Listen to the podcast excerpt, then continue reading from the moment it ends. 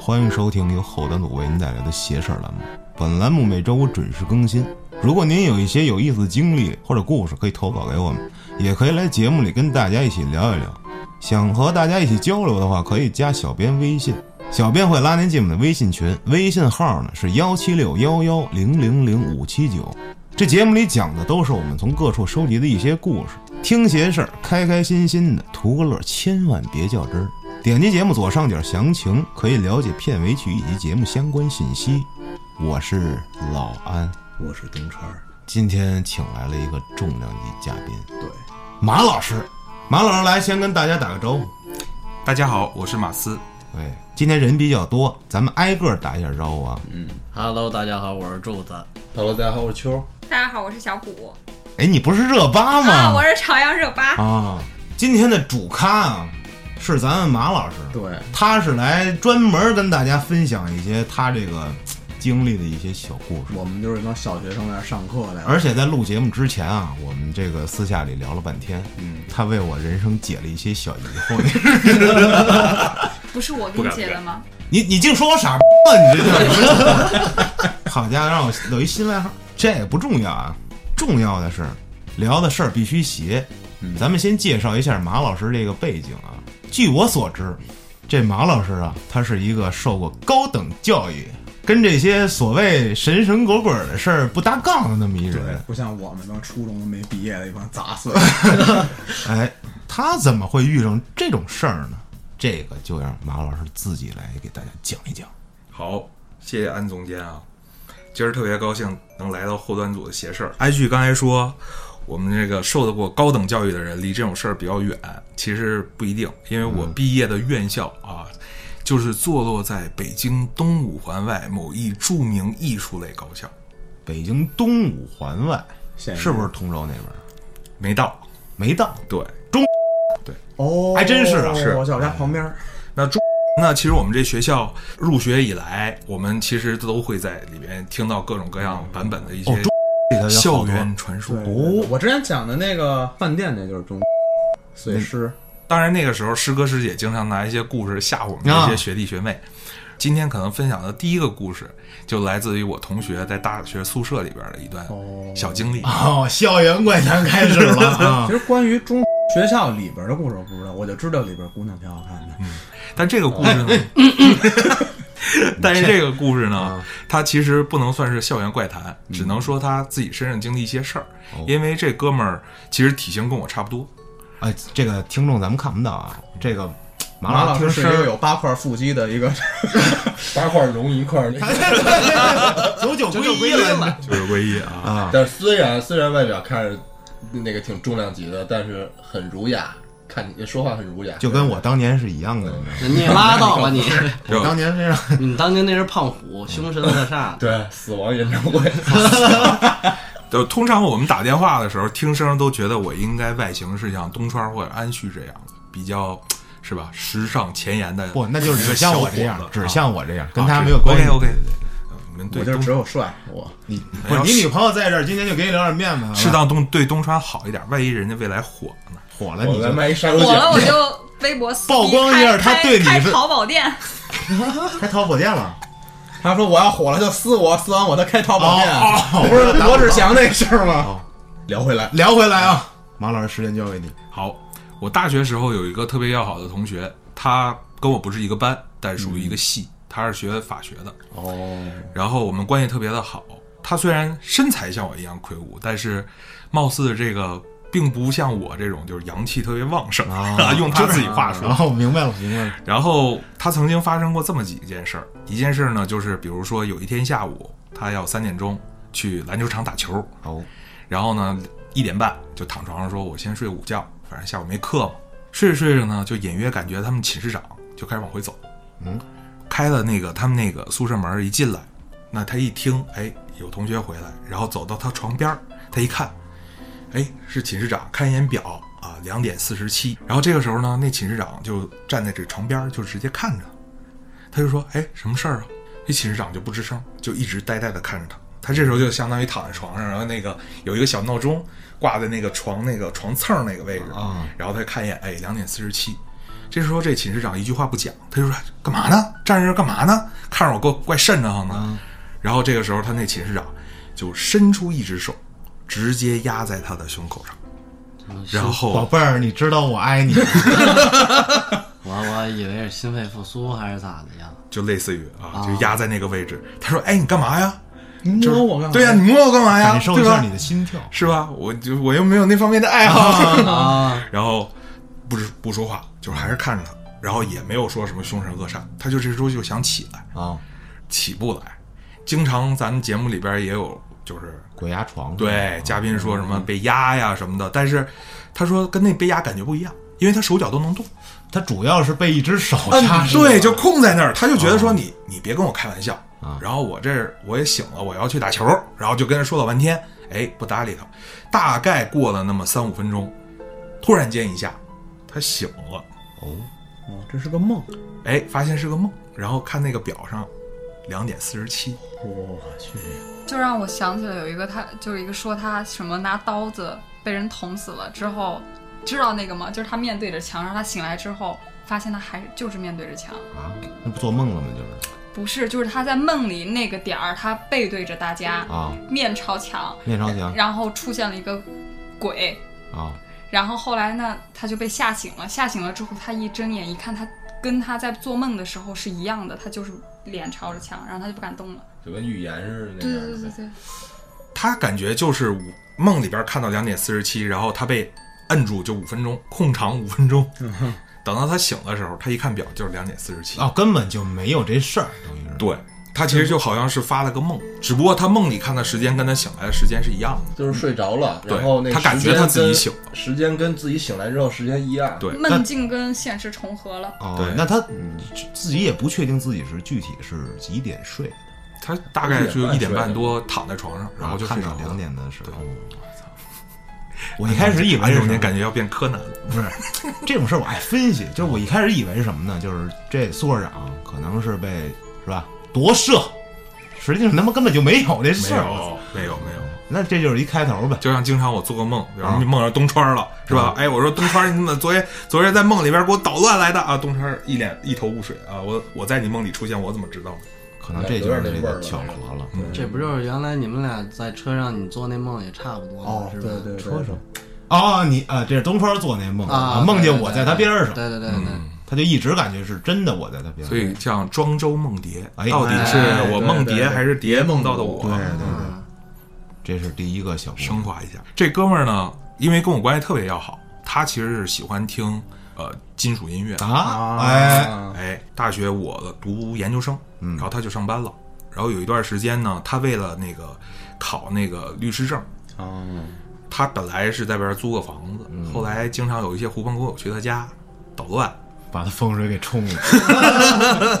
有点那意思 啊。考了好几年没考过，啊哦估计他要听这真是期节没考目过过来砍我。 对啊，据说这个年份好像比咱们那后端组某位哥他考那个 绿考考的年份还多。这么坚持不懈的考，要是我就放弃了。哎，最后终于考下来了啊啊！然后那段时间为了复习呢，我在学校旁边住，租了一个八九百块钱的房子，两啊、一室一厅。那段时间呢，就是我妈妈为了锻炼我在社会上独立生存的能力，断了我的生活费啊，就是说你都研究生了，你是不是得自己赚钱了？你说妈妈，你这是要我的命？后来呢，我就当时在学校呃当了一段时间助教， 哦但是助教都是学期末才发那个工工资啊哦我后来我就有点揭不开锅了。但我妈说你揭不开锅可以跟我要钱，嗯但话虽如此，但我就不好意思打这个电话。嗯，于是呢，我就跟哥们儿商量，我说要不咱俩合租哎这个房子？他说多少钱啊？我说九百。然后跟我说甭说了，我这房租我全掏了。啊你就掏水电就行，啊因为他租的房子一个月两千四，哦呦，我那会儿零五年、零六是年，啊我靠，所以他就说得嘞，那正正好你也爱看书，我那时候读研，那然后他说我就直接回去把你帮你 cover 这房租，我就复习。于是呢，我就搬到了客厅，但是这这金主啊，啊，对他住卧室，对对卧室就给他住 了。结果呢，我就说这个哥们儿体质真的是蛮赞的啊，因为也是带着我一起经历了一些比较有意思的故事。租房怪谈是哎，然后呢，其实有一件事儿是，有一天他没在家，然后我就早上睡觉的时候突然间自然醒，然后一看表六点半了，啊然后说今儿还有课，对吧？那我就早点起来，就是准备得去学校当助教嘛，啊就给学生上课去。有文化人就是不一样，六点半自然醒。有意思的点儿在在后边儿，然后我就下了床以后走到那个洗手卫生间那个位置，然后这时候就开始刷牙，嗯，刚睡醒嘛，就有点小懵，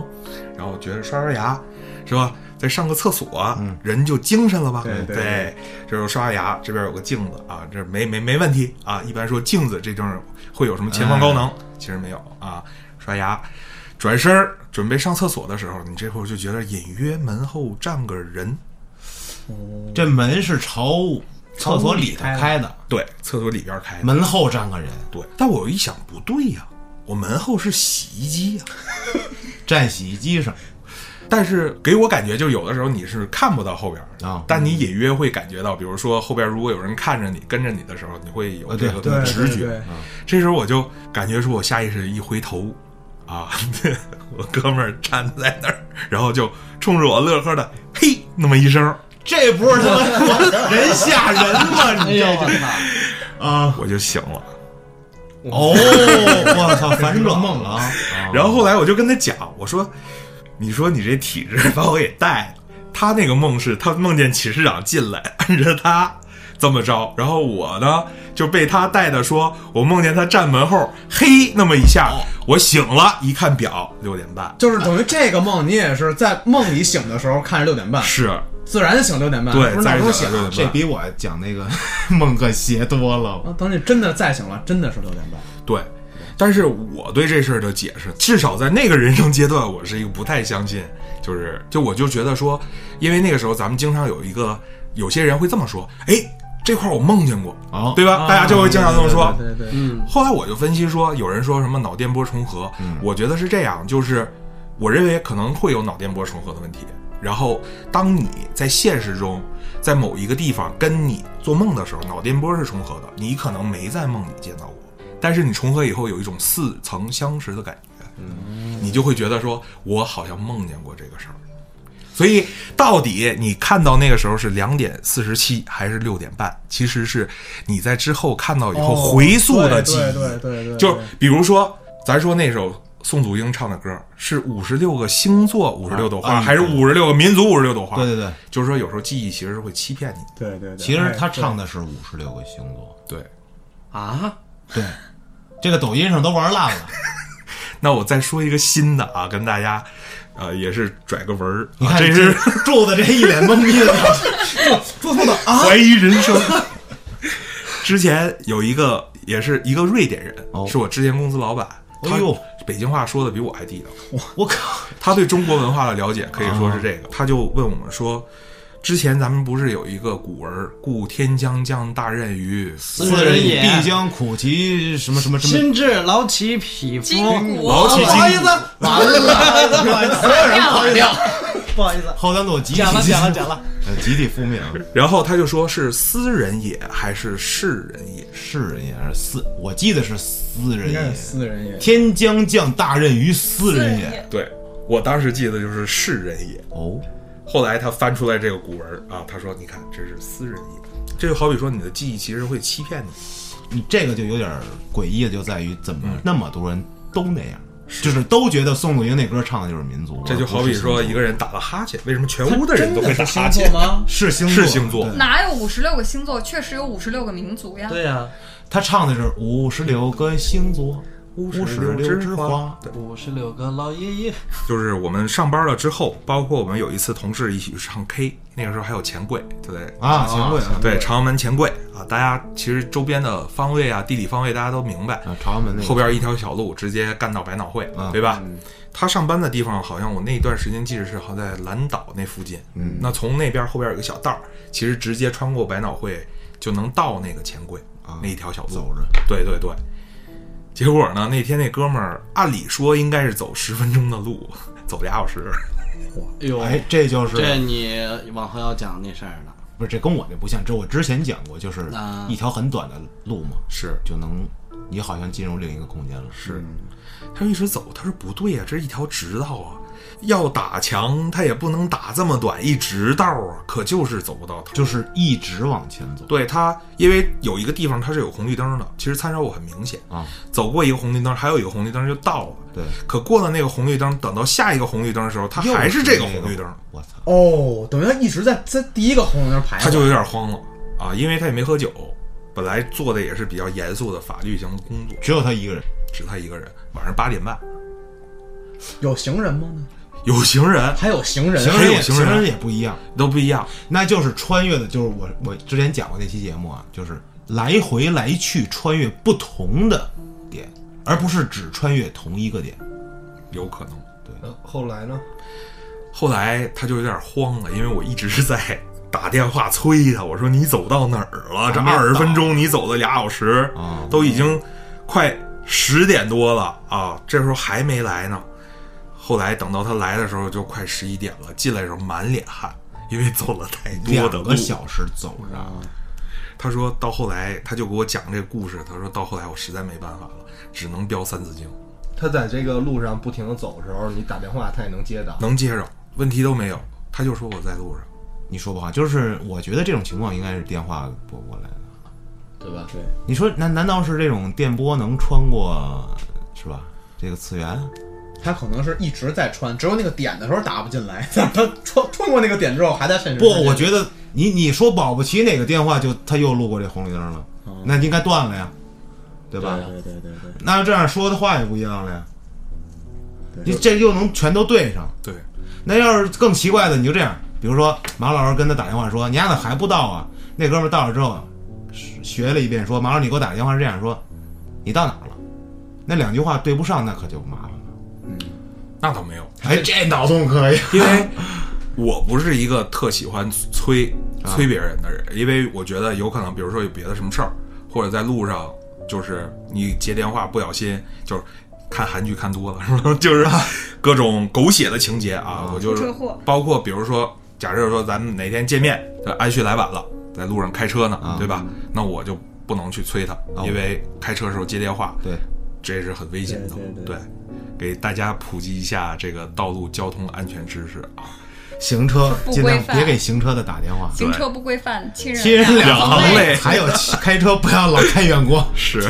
就是我还有一个想法，就如果说这个你这个朋友要像安旭说，在这条路上穿越不同的时空，如果说接到你的电话的时候，你的电话我感觉应该是你虽然通了，但是他听不到你说的是什么，或者是一片呼呲啦这种声音。啊这如 果对牵扯到时空的情况下，就是说你打电话你再说，虽然通了，但他那边根本听不到你说什么，或者说等过了半个小时或者四十分钟之后，他才能听到你第一个电话你那个在说什么。或者说他那个第一你打的第一个电话，他才他的手机才进来。 对，这就是属于脑洞了，我觉 得。网慢了吧？呀，网慢四十分钟， 那就是闹鬼了。我跟你说，他你就没遇到过吗？就是你突然给一个人打电话，他一直接不上，然后好几次我给动车打电话，他进家了之后他手机才响。故意的那是。那你们可能是见鬼 了。赶紧跟他分手要。不就是他心里有鬼。我觉得秋儿挺好对的，对要不你跟秋儿住两天 试试。我认为吧，东川老师呢应该是自带 buff 的人。东川老师，我听了他的节目以及他的一些背景故事，我觉嗯得他应该是被历史选中的男人。哦，你看第一集即嘛，将对吧继承家业，对，是就是他祖上是吧？是毕竟是有小盒子的，对吧？有秘书啥。叫小盒子？哦哦哦，我我以为你说是什么 皇皇上赐的，自己录的节目自己都不知道。主要就是这么几件事儿，其他零零散散的。因为我们俩都是特喜欢看恐怖片儿的人，啊但是呢，就像秋儿提到的这个，比如说他接电话可能接不着，或者是接了以后说话的内容对不上，不一样，嗯这我觉得可能很多时候，这可能是编剧或者电影里边会对出现的一脑些洞嘛嗯情节，但是可能在现实生活中，当我们碰到这事儿的时候，它可能更朴实一点，或者更真实一些，嗯就没有太多的那种情节邪事儿嘛，对吧？这确实是一件邪性的事。 对，就是是不太一样。嗯，这件事儿就有点意思了，这是我之前的一个同事经历的一些事儿。他这些事儿发生的情景呢，其实也是跟我们公司旅游啊这些都能对得上。哦，那肯定跟住这酒店有关系了吧？哎哎，那我们这同事呢，其他其实是不太避讳的。而然后一位台湾的同事，之前他说他年轻的时候，很小的时候，嗯，他眼睛就是能看到别人看不到的阴啊阳眼，对，呃，他其实很小就知道自己呃这个体质，然后也会比较注意这方面的事情，嗯，就不太会那个呃去跟别人声张或什么的，嗯，然后但是呢，他有的时候，比如说跟朋友一块儿逛街。然后走的没几个人的时候，他嗯哎得这怎么让没一排下，人啊，对，就让一下哎，稍微哦让我去一下，然后然 后呢，但是人朋友问干嘛呢？啊这时候他就会觉得不太对劲儿，然后但是他就马很快的就反应就往回折，就说腰不哦舒服那个没事儿，我就是那个啊忽然间那个有个小虫子或者怎么照着顾一的下，朋友哎的心情嗯往回折一下，哎，然后他遇到过这么一个事儿。呃，他其实遇到事儿挺多的，但是我认为这个故事呢，就是讲出来也比较完整。我觉得跟大家就是，他之前有一次是也是公司旅游吧，当时是去海南，然后住宾馆的时候，因为他可能做，呃，有一些就是要负责像队长一样，要帮着大家去做那个 check in，叫什么啊，入住入住登记啊，入住登记。那时候可以带家属嘛，他就让他爱人先上楼，嗯，然后这个时候他安排好了之后呢，也就下午三四点钟，他就电梯大家都上去了，也没什么人。这时候他就打开电梯，一楼摁开，然后这时候进去了。进去的时候呢，他发现里边是有一个有一位先生啊，一位男士，穿着那个就是夏天那种，特别清凉的，，对，就是跨栏背心儿，啊哎跨栏背心儿大裤衩子，短裤，然后穿双拖鞋，就哈是玩儿就是很很平平常一件事儿，啊在他就电梯进里头对，就在电梯里边儿，然后他就往上走，走走走呢，到他那楼层就开了，嗯开了之后呢，正常他就下电梯，但是那个酒店楼层设计是开了电梯以后正好对一镜子，这个时候他自己的描述，他就整个人的汗毛就炸，因为镜子里就他一个人，他应该他就没注意，他就压根儿对，因为没留意，对啊就是正常一人儿对一游客，啊我干嘛还看着人是家啊扒着去是吧？他一开门儿，他这男的又站在就是差不多中间靠中间的位置，啊然后一开门儿，哎，这镜子里就他自己，他余光还能看着人家，那这时候他回头看了吗？他余光还能看见人他吗就。非常自然的走了出因为来，他但是明白了等到电梯门关上的时候，他就迅速的跑回来了。因为他有阴阳眼，对，嗯包括他说他之前就是生病住院的时候，就是也在那个 就是病床那个床角的那个那个位置，嗯就是那不是一般，可能还有点儿年头的那种医院，不是有那种金属的那种啊铁床支沿儿，架了，怕你掉下去对是吧？他就有一次就是也是睡醒了，在上边看着挂着一双假脚，有可能我感觉就是猜的比较简单一点儿，就是说，比如说右眼看阳间，左眼看阴间，这不是小说的情但节是两个吗？两个世界是重合的，对吧？但是你左眼看的是人家在那块儿活动的人，你右眼看的是正常的，那多难受 啊！这不是两个眼重合了，这世界都是一样的。你这来回避，你这你别闭眼，你就正常的嘛。你所以你看见他在镜子里没有吗？不，但是这样的话，开车特危险。哎呦，对对不对？你看着前面好像有个人然后踩一脚急刹后，面撞上了，是刚才我有一脑洞啊，就是说他从镜子里看不见那个好兄弟，那会不会好兄弟在镜子里也看不见他呀？就俩人互相吓一跳， 然后他那个好兄弟可能不知道自己死了，在电梯里等，然后看着一人上来了也没说话，等那人一开门一开镜了，他说我操，那人不见 了，然后他也不敢动然了，后俩人互相害怕啊在。他那个地方，然后这哥们儿对就他的世界里。我们之前一起吃饭的时候啊聊过这个事儿，然后就说，如果遇到这种情况，通常你的反应是什么？因为他经常会遇到这些事儿，他已经进入了一个就是害怕吓习惯到了身边的人，就是所以说他一旦意识到了，呃，他看到的这个别人没有看见的时候，他就很自然的去会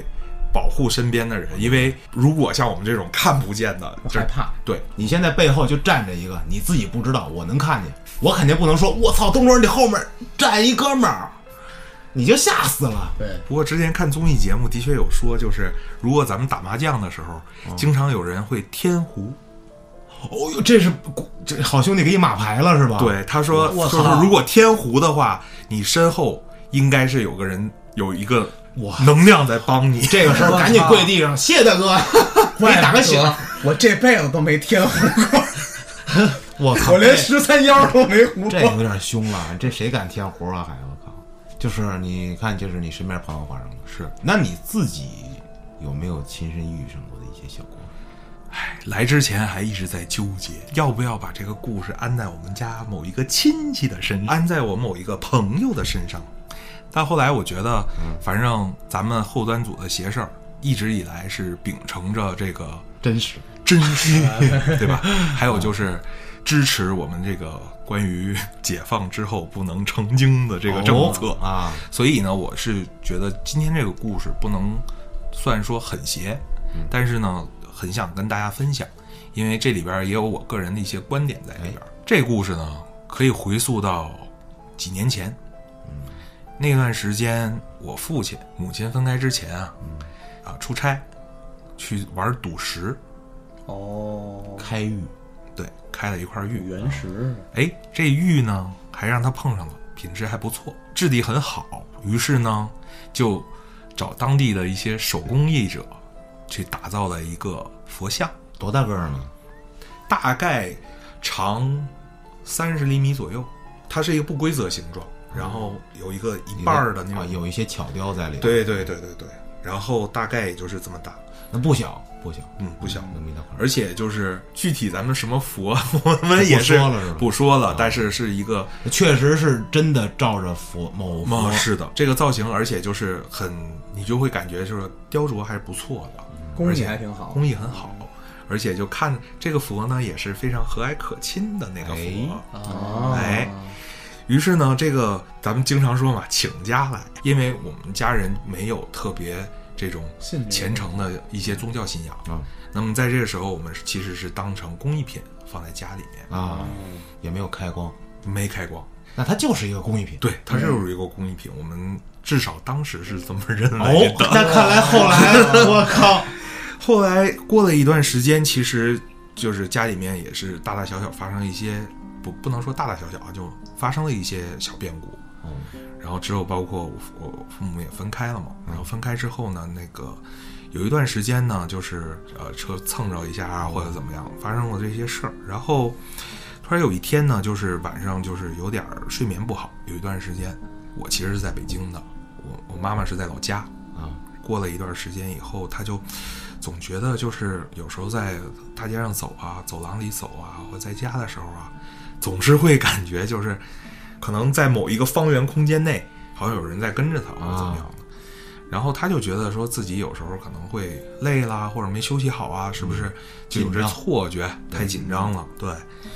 过了一段时间呢，这个症状越来越加剧，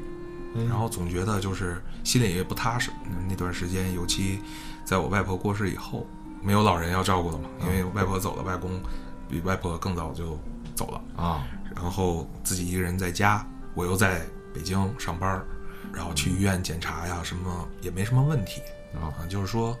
休息不太好。那后来就这个情况有点太严重了，就真的就不舒服了嘛，因为你经常睡不着觉，这换谁谁也受不了。主要老感觉他妈身边有人跟着，这挺难受的。是啊这个但我妈妈她本身不信这个，然后后来也是在我姨妈，就是说，要不我认识一个，就是我们相当于是我姨父的一个同学啊啊，他爱人也一个，我叫大娘，我管她叫大娘啊，啊，就是好像会会看这个东西。啊 这这块儿可以留个扣儿啊！ 未来我这哦大娘的故事，她真的是非常不错，因为我认为就是怎么讲这，道行挺高的呗。我觉得是，而且它哦不像是很多人会，比如说像那种像挂牌营商，它不是。啊，不要钱的，不图钱的。对对，它主要它也不会就是说去为盈利做这些事儿，嗯，它更多时候，比如说是身边的朋友，他说一定要看缘分。嗯，随缘。姨妈跟他说，我姐姐最近身体不太好，然后要不要帮她看一看？然后就把这个生辰八字啊给人一看，他说，嗯，你们家最近是不是就是摆了什么东西啊？哦，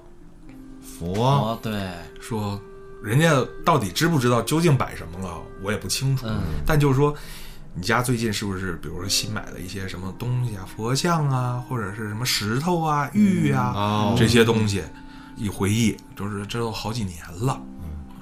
然后这大娘就说一句话，说：“嗨，难怪呢，你这个人家客人来了，你也不好好招呼一下人家。”就这么留了这么一句话，这是哎怎么啥意讲思这我我妈妈一听不就一头雾水吗？她这时候是这么说，她说：“你那个佛像开光了吗？”啊，没开。我没开。我妈哦其实也是很积极的在就是配合配合，就是说那我要不要开哦？啊，她说大娘就说了一句话：“别开了啊，啥意啊思？，这个不开还好，开了你们家事儿更多。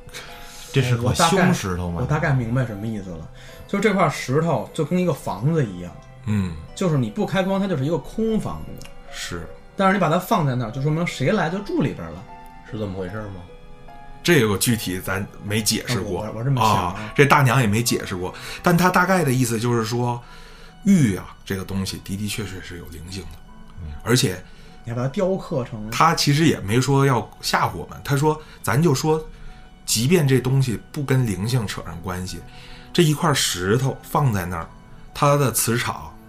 一定会在那儿，对吧？对自然的是大理石它都有辐射，嗯，放射性同位素，咱从科学的角度解释，说像玉这种东西，你就是放在家里边儿，它的确是不会跟普通的那种钢筋混凝土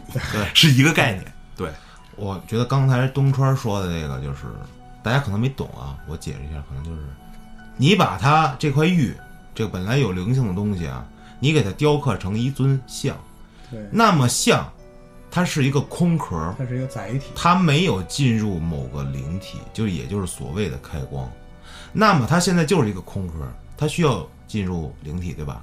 你没给它进入，那可能不明灵体一看，哎，这地儿挺好，这整整挺好啊啊！那我进去待一待吧，待着挺舒服。就为什么我来好这几个，唯一一个东北人要听你们俩跟人说东北话。哎这个哎马老师这确实是对对沈阳人啊，对，而且说说这个这个玉还挺大， 是他可能同时上下层住好几 个， 不是，我不是这意思， 就是它挺大。你像平时要是咱们弄一把件儿，也就一个指头那么大个儿。影是响啊这个大这这可能它就进不来。啊，因为它不明显，这也太明显对，了人一看我啊大 house，哦，我不得不说靠别人啊，我不得不说这个安旭这个脑回路啊还是比较厉害的，因为后来听大娘说啊，人家不止一个客人在里边呢，真不止一个啊！雕的挺好，你想想，大 house，然后玉也挺好，哦这这这顶级大号是啊，因为后来发生的那件事儿是求助大娘帮忙去解决的，那这个能说吗？可以讲。我们先把前面的事儿先说完啊。那大娘后来就讲说，就好比说人家客人来了好多年了，啊连个招呼你都不打，连碗水都不给人家喝，哦因为没供上是吧？哦没有供，没供上，因为是当工艺品在在那儿摆放的。有一段时间，还被我妈妈为了这个就是家里边摆设的一些变啊化，给放鞋柜儿里憋了好、哦好长时间。但人家没闹也不错了。啊其实那段时间家里边我不是说过吗？哦也是有一些小小的一些变化，有变就是放你一下子。所以这种事儿呢，就是一旦就是这个逻辑哎，跟连上闭环了啊！啊，大家这个联想唰就对对对，已经往展那开块去了啊。后来他说该怎么办？我是要我那是我是不是得开光？嗯嗯，开光别开光，嗯，你家事儿还嫌少吗？开光事儿更多，等于人家已经住进去了，那你开光不得把赶走撤不打撤起你来住进一个，那你得把之前的里子都得抠干净了吧？其实安旭说的这对吧，就好比说我给安旭买个大 house 啊，安旭没来住啊，人安旭玩乐队的 没来住， 然后这段时间呢，我们又大敞四开的，对吧？那比如说有些好朋友，安旭咱们几个好朋友，你说进去住边的啊，东东川川，我们去约喝个酒啊啊，抽个烟，吃个西瓜什么的哎啊，在这儿待待待待一段时间。结果呢，这时候安旭回来了啊，本尊归位，嗯你们都出去，麻子到我家霍霍。那我们肯定得先干一仗嘛。等会儿要是没聊好的不是话，，嗯当然人家本来的房子，人家这个叫什么业主， 业主回来了，把我们这个都赶出去，我们住哪儿啊？谁把安旭叫回来的呀？比如说那个谁，秋儿把安旭给叫回来了，说啊，你们都走吧，啊，我把安旭请回来了。啊那我们是不是对对秋儿就有意见了？后来呢，就是说要供上圣水，逢初一十五上炷香，赶紧拜哦拜哦吧。吧。然后也不用说特别拜，他就说兼有妈妈因为一个人嘛，然后这些年也经历了好多事儿，说有没什么事儿就跟他聊聊天儿。所以很多时候他们说像东北的出马、啊出马仙、萨满、萨满其实我认为像民间，其实他们在某些程度上是担纲着这个心理咨询师的这么一个工作，哦对对对对对我觉得这个是有一部分是哦嗯，他会通过这种渠道和方式，让你去将你内心的那些故事去倾诉出来。那我觉得这事儿肯定没完，是，你看看，还有后续，这后续其实就发生在去年。哦，挺去年的时候，我的母校就是中学校庆，啊，然后正好赶上五一节的时候，嗯又是，哎，去年的这会儿呗，对啊，正好一年前而且我的学校呢，又是跟这我们的中学呢，又是跟这个共和国同龄，哎，所以具体的就不谈哪个学校了啊但是那段时间，因为我好像掐指一算，有二十多年没跟初中同学聚过了。哦，回去之后，其实跟大家就是特别开心。然后那段时间，我们家在老家的那房子，因为那段时间我妈妈已经搬到北京来，跟我一块儿住了。嗯，那家里房子好长时间也没人住，妈妈就觉得说租出去吧，对吧？好歹也有一份收入，那我们就把家里收拾收拾，嗯对然后我们就把重要的一些东西，要么就带回北京，嗯，那重要的东西自然也包括那个像啊嗯包括那个像带走了。呃，我前几天的时候参加校庆的一些活动，跟同学聚会啊，等到帮我妈妈搬家的时候，我妈妈自己已经把那屋子收拾得差不多嗯啊了就，差班了，但是那天的时候收拾的时候，我就觉得他特着急，因为我们第二天大概有一天的时间还能收拾，但是他就特别急说：“赶快收拾完了吧，到时候人家中介看房子，咱也干净利整呢，嗯人家赶快能住进来是吧？”于是呢，就收拾到这巷的时候，其实妈妈还是比较觉得应该。呃尊尊重重一一下下，对然后用包上红布啊，用黄布啊都包好啦，然后塞到那个车的后备箱里没边儿。毛病啊。 对，然后第二天一早要出发嘛，然后那那一晚上就都放在后备箱里边，嗯就直接挂一折。第二天开车回北京，回来了之后呢，正好在家里边有个玄关柜儿，啊，然后就玄关柜儿高低是，哎，正刚好好加那座儿更好那个线儿，哎呦放那玄关柜儿我打出来的一个蹭儿里头，啊，就是这这样一个格儿里边儿，哎，这就没事儿了，顺利把家这房子也租出去搬了啊了，哎，咱们也回北京了。回来之后就是来事儿了，水土不服了，这位母神啊，嗯呃，具体什么事儿呢？就是让我妈妈又想起了多年前的回忆。哎，她有一天下楼，我们家小区有那种就是纯净水那个制水机，啊就是专门喝那个知水道那个啊嗯啊。我妈觉得那当地水也挺好，我妈去打水的时候，哎，回来就有觉得有人跟着她。又那当年的感觉又来了，啊又来了啊，这么似曾相识。哎，嗯，嗯，怎么又来了？然后晚上又开始睡不好觉了。老子总觉得吧，就比如说在厨房的时候呢，客厅里有人儿。我那段时间呢，呃，我们工作经常加班儿，嗯然后呢，有时候我就不回顺义那边儿去陪我妈妈，我可能在城市里租了个房子，嗯就离公司近一点儿，上班比较方便。有时候加班加到下半夜，是吧？啊，回去能睡几个小时，第二天早上开会，就是这个节奏。突然有一天接我妈电话，就换正常来讲，她可能会比较小心翼翼跟我说这事儿，但她那天特别激动，跟你说吧啊，就是出事儿了。我说出什么事儿了？说哎呀，我觉得那个肯定是那个佛像又出事儿了。这这语气啊，跟平时我沟通的时候完全不一样，特就是特燥，你知道吧？特急躁。后来我说那怎么办啊？当时我还没想到，就是当年他就是、啊因为过去太久了，对，然后帮他当年看过这事儿那大娘，我其实都不熟，没意识到这点。后来我这北京这边儿也有朋友，然后也给我介绍一个那方面事儿的人，因为那段时间我妈妈也检查身体，也是各种都没问题，遇到一个师傅，然后这师傅说：“嗯，什么情况？最近有什么买什么新东西吗？新玩意儿吗？工艺品什么的？”又这么问，啊，又这么问，我说那就是原来可能从老家带回来一个佛像，嗯，开过光吗？嗯，没没开过，那怎么能不开光呢？你应该开光啊，嗯，你要给它开光啊，这不开光怎么行啊？你本尊不在位，是不是？但具体更多他也没说。后来我回家就把这个意见呢，就跟我妈妈交流一下啊。她说，当然那师傅也说你要开光你就找我来。我就帮你去做开啊然后光。你给我两万块钱，我就跟我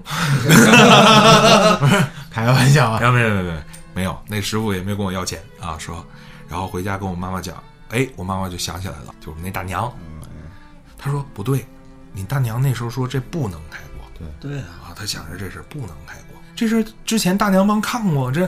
接着找大娘帮看呢，对，就好比说我帮你这干事儿干一半儿，这这后边事儿你换人人我了熟换啊人了，对吧？然后我就给我姨姨妈打电话，因为我没有大娘联系方式，那然后我姨就跟我妈就是视频，啊，视频连线，然后我妈就开始讲，哎呀，就是这话呀就开始滔滔不绝，用我姨的话说啊，就滔滔不绝跟我姨跟我们那大娘讲这事儿，然后大娘就听着听着没吱声，然后说哎行行行，没事儿，让你姐挂了吧，我知道了，那就挂了，挂了，回头哎，我姨这电话就打我手机上来了。原因是什么？他说不能跟你妈说了，你妈现在说不明白，不是她自己说的。上身儿了，我后来也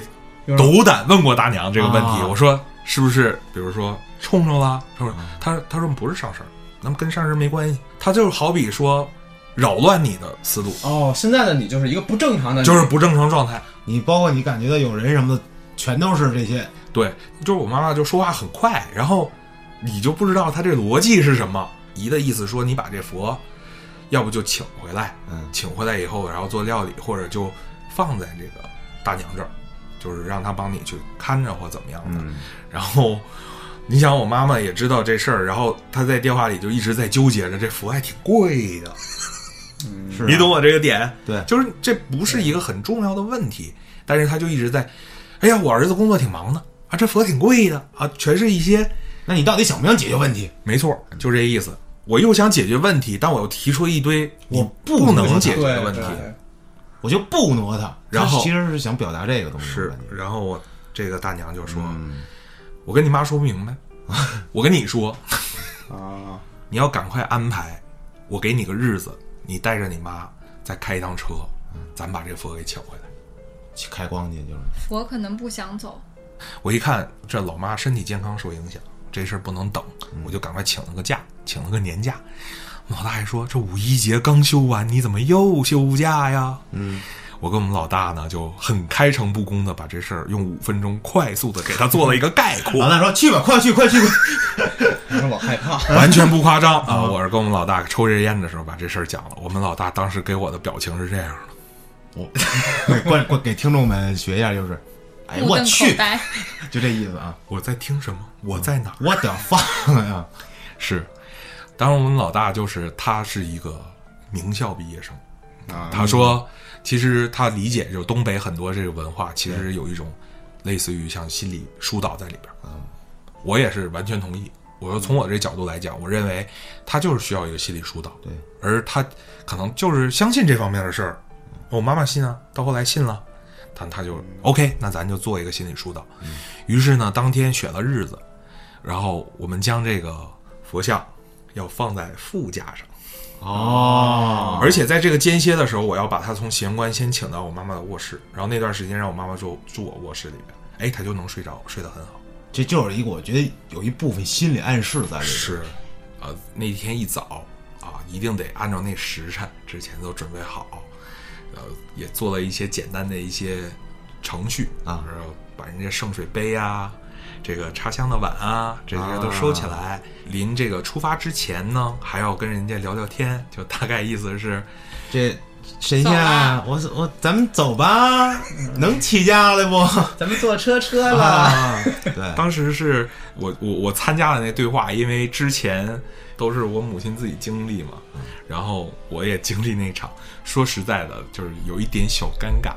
我因为啥呢？？因为我从来没对着对，是挺对尴是尬石的，像聊过天儿，太啊。尴， 这这这太尴尬了。而且我要是自己也还好，旁边还有我的母亲。 对，确实，嗯，但其实如果说是心理疏导的话，越繁琐会给人越仪式感对对对，就是比如说有一些都市传说，你要完成一二三四某种步骤，然后去看看。其实就是让你一遍一遍的去信这个东西。没错，最就后是重传复这信个东西，然后你就觉得可能我就能看见了。对对啊，出发的时候大概是上午九点钟，我那个时候是风和日丽，嗯，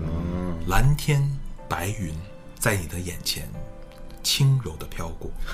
然后就突然狂风暴雨后来就将这个呃，我们叫佛爷啊啊放在副驾上，打好安全带啊啊，我就开着我的凯迪拉克啊就唰就出来，然后就走那个京哈高速啊啊，突然有一个路段狂风大作，然后就开始下大暴雨。嗯，通常其实咱们开车下点雨没关系啊，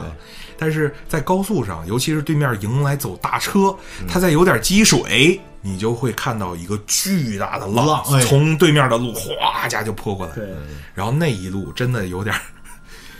当年当当当当当取经那意当思啊当当嗯艰难那个感觉。等到家的时候已经是傍晚了，嗯我们直接就到大娘那儿去了。啊！哎，这大娘一开门儿，我第一次见大娘，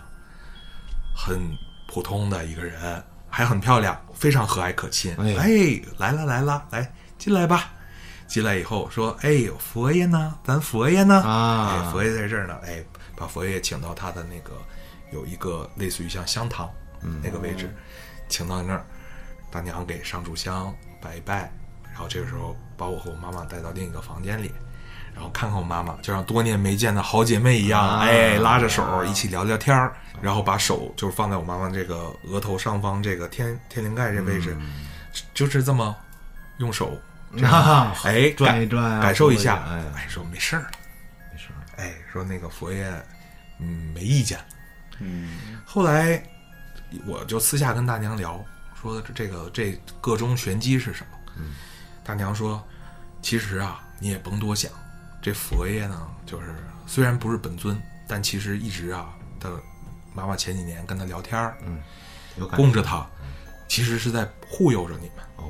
但这里边儿有两件事儿，一个是你妈妈去北京的时候没跟人打招呼，哦，这么多年这屋子里啊，一直就没住人儿。话里话外的意思就是说，这就好像两个好朋友，嗯原来一个屋檐下，到后来一个朋友突然间有一天不打招呼就走就了走了啊远行、哦啊远行之后呢，又没人跟他说话，啊然后就会有其他的朋友啊，就是过来跟着挤这个屋子啊，就是有这个感觉。回突然间有一天又回来，把人家又从这个家搬到那个家，嗯，又没跟人打招呼，又没打招呼，又把人给折腾走了，就相当于哎呦，东川苦守寒窑十八年，等着安旭回来。 啊，回来之后没打招呼，安旭直接把东川给蹬家落走了，落到一个陌生的地中间方，肯定气啊，然后一句话不跟你说小狗更气，远离了这个我们这个朝阳热巴啊， 这生活怎么继续下去啊？是吧？但开个玩笑，但是他大概意思说，不过没关系。那我说为什么会发生？我妈妈就是遇到那些事儿。她说这就好比说以前她一直护佑着你妈妈，但是你又对人家照顾不周，人家说那我不护着你了。哦，那些东西就来了，对，那那些屋里其他的兄弟就开哦始琢磨你呗。靠，就等于这屋里还有其他的东西，是但是因为有这个有他的存在，所以是这帮人不敢碰他。我以为这事儿就 OK 了，还没完，还没完。还有，他就说，这次呢，的的确确可能不止人家佛爷一人儿。嗯，那我现在就不确定说有没有一些别的好客人兄弟啊呃留在你北京那房子。这个事儿得做齐了，对，这后续呢，咱们也得安排。嗯，大娘当时问了我几个专业的问题，叫什么？类似于叫肉身债，偿还过吗？就是说，相当于你来到这世上，包括其实你这身肉其实就是一个业嘛，从佛教来讲是个业哦对对。对说等会儿等等这些债，我一想肯定是需要有一些法事什么的，我以为是比如说大娘领着做，哎，完全不是。我们当地周围有一个庙，那个佛寺据说是很灵。啊，周边的人都都会去那个庙里边，包括东三省，好多人都会去那边去拜拜啊，或怎么样啊。我的理解啊，这其实就是一个完整的心理治疗， 就是专业的一个心理治疗。对他通过一些仪式的感觉，我觉得 totally OK，没问题。我们第二天就安排去了啊去了那个寺庙，远没想象中那么玄乎，那么神奇。寺庙里边有专门像顾问啊，就是你来这个参拜啊 顾问，就像那个接引僧，知知客僧，对对对对，是，然后他们都是一看都是平常人，有办公桌，一人一个办公桌，哇，这专业，有不同的表格，人都印好的，特别专业，而且所有的服务项目明码标价，这个价绝对是普通一个老百姓能够接受的价。作为老百姓来讲，可能是一个心理的一个疏导的一个途径。对，是宗教这一块，咱们节目里不过多去聊。没错，没错。好，那去了那儿呢，大娘说不用全做，挑几个项目，嗯，可能跟这事儿相关的，比如说有一些前世的冤亲债债主，对吧？都都会有这个说法。债还了吧，对，别背着了，没错。东川老师要火，嗯，于是做了这场法事，其中我觉得比较挑战的那一场是，具体名字啊术语我真的记不得了，但是是需要本人或者是家属，就直系亲属，要在那儿参加这个法事，连跪带拜带走，基本上两个半小时。这个寺庙可谓说是非常的专业的一个寺庙，因为它不仅仅是佛教，综合教综合教，包括道教，包括我们说的地仙，这个庙里面都有他们的位置。最后算下来，具体钱数不说了，但绝对不是一个让你承受不了的价格，都没有超过四位数。这个签表，然后有仪式，我是不是那种上面写着还前世的债二百， 然后上面什么驱驱鬼二百，求姻缘二百。 我刚开始也是这么理解，但是就是比如说是一大爷，大概五六十岁，戴着眼镜，度数还挺高，也有花镜。他在纸上是用软笔写的字，非常漂亮，但是我看不懂他在写什么。纸上密密麻麻写，一边写还会一边问，包括家里边有以前过世的一些亲属，他们的名字都写在上面。给你配齐相应需要的一些香啊，这样这些元宝啊、纸钱什么的。然后大娘全程跟着，在特定的地点烧什么，去做什么。然后最后那个仪式是从晚上大概五点钟钟开始，然后一直到七点半结束。整个那个山上就黑了，而那个寺院里也是没有灯的一个状态。当时做那个仪式的时候呢，我印象中就唯一一点就是应该是地藏王菩萨。哦是在那个仪式里边儿。呃，现在人家这个叫什么念经祝祷都非常的现代化，带着这个小蜜蜂，是吧？这样的话，听大的话大家也都能听见。然后他说这个仪式呢，其实比较耗体力，我也担心就是我妈妈身体状况不太好，支撑不下来。对我我来上啊。当时也遇到一些小插曲，不是不是那方面小插曲啊，因为我体型比较大只这跪时间长，这膝盖真的是 有一点儿明白嗯明白压强过大。但我又觉得说，既然咱们做了，就要虔诚，虔诚对对对就一心很虔诚。然后我就很认真的跪，人别的人跪不住了，可能往旁边歪嗯坐歪一一会会儿儿，疼的我都已经不行了。后来一一聊那个短裤，就是下边就淤青哦啊，就是那种跪的特别狠。中间有一小插曲，特可爱。负责主持主持的那个方丈啊走过来，戴着眼镜儿，大概嗯四四十多岁啊，然后一大哥，然后不是不是东北大哥啊，不但是是社会纹大身的哥，方 丈啊，呃，看着也是文质彬彬，很儒雅，给我递一张纸过来，我擦擦汗。然后悄悄对我说：“心诚则灵，点到为止。哎呦，说你很虔诚，但是咱们量力而行。哎呦，但是中途呢，我母亲就一直在哭，感觉整个人又释放了许多。那这个法事结束以后，就会有个小袋子，然后把这个小袋子，师傅就直接让集中扔到火里烧掉，这就是你的债。就结束了。然后这个法事就结束了。因为这感觉之前我也有过，就是之前去趟内蒙，内蒙他们那个庙都在山上，嗯，你要爬很高很高的地方上去。本来我是抗拒的，因为我懒，但是我爬到一半的时候，莫名其妙我就往上往上爬，然后爬到上面我就莫名其妙有想哭的感觉。大的马老师问你问题，你是不是那现在是那寺庙的那个代理啊？没有啊，但我这个人的的确确啊，我其实我这个人有一特点，就是有有好我东西就分享。还有就是一点，就是要有感恩之心。嗯，我觉得这事儿不论是我白得的，还是我买来的，他如果能够帮到我，那我就要对他感恩。明白。嗯，对，是这样。这个咱们在节目里，因为它牵扯到有一些宗教问题，是对咱们不过多去讨论，咱们就暂且把它咱们浅显的理解成心理暗示治疗没错。对就可以了。对，如果大家或者懂，或者说呃想进一步去了解，可以进一步去评论区了解吧，呃，你们自己去找去吧，反正我我们不懂啊。所以我们就不跟你们解释是了不。是那个说不能随便乱拜佛，就是不能乱许 愿？就是你要是截着教的话，你肯定不能随便瞎小呀谷对说对这个啊。有点意思。比如说，你像啊，如果说小虎嗯你现在是你是新疆对吧？如果你家里有这个宗教信仰，哎，有这个，比如对，然后你就不能去拜另一个是那种的。对对，不是我听说是不能乱许愿，这个是对的对。这个其实后来大你许娘了愿，你需要去还。还要还愿，大娘曾经跟我们聊过这些事儿，她说这个故事是因为那个佛爷那佛像而起，以后啊去什么旅游景点儿，买什么纪念品，就尽量别买什么佛了是吧？哎啊，哎，然后关于许愿这件事儿，他说不是不能许，嗯，但是呢，就是的确，就像小谷说的，嗯呃，咱们这个愿望许了，如果真实现了要，还咱们记得要还，你记得向谁许的？ 是。然后另外说，佛像不是不能请，但你要请，就要虔诚一你点要，认真的对待，没错。那这里边呢，就有一个小小的小禁忌，就是在请佛像的时候，有一种佛像是不建议大家请的，双手合十的佛像。你自己理解一下逻辑，佛拜人，这人哦能承受得住吗？他说这种佛像很少，但是不论他是照片儿还是真实的一个偶像，他如果是双手合十，哦，啊，这个我不要这这你一般人是此搂谓不住佛的拜人哎啊呦，，这个是搂不住的哦。然后包括现在好多说什么猛虎下山图，对吧？啊等等的这些哦，吓人舞，呃传说呀，包括这个讲上也挺哎多，那咱就们是这就是讲一讲民俗文化，啊对对对个人民俗文的化各地有各地的理解啊。这个到此为止，咱们下一个 话题。所以这个故事呢，基本上也就到这儿。啊。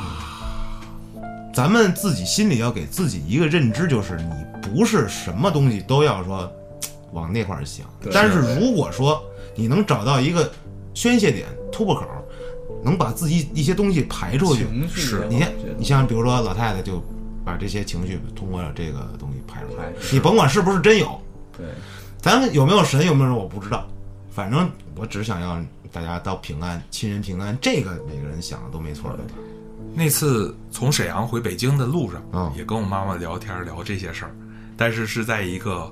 比较欢乐和轻松的氛围聊起来的。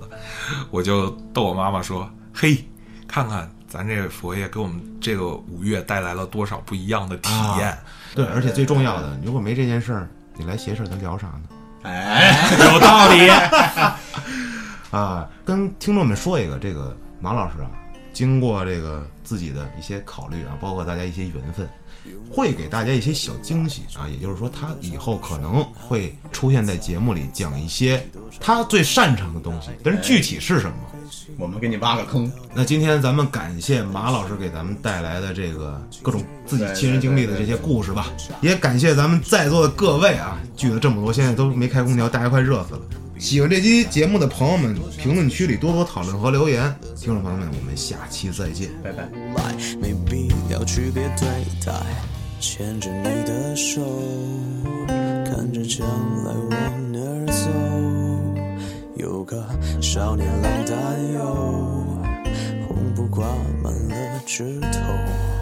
no，背负你的债，要多少年能忘怀？不是你的菜，又何必如此感慨？多少次失败，学会了怎么依赖，成熟或无赖，没必要区别对待。一首情歌，一句对白，你的愁眉和。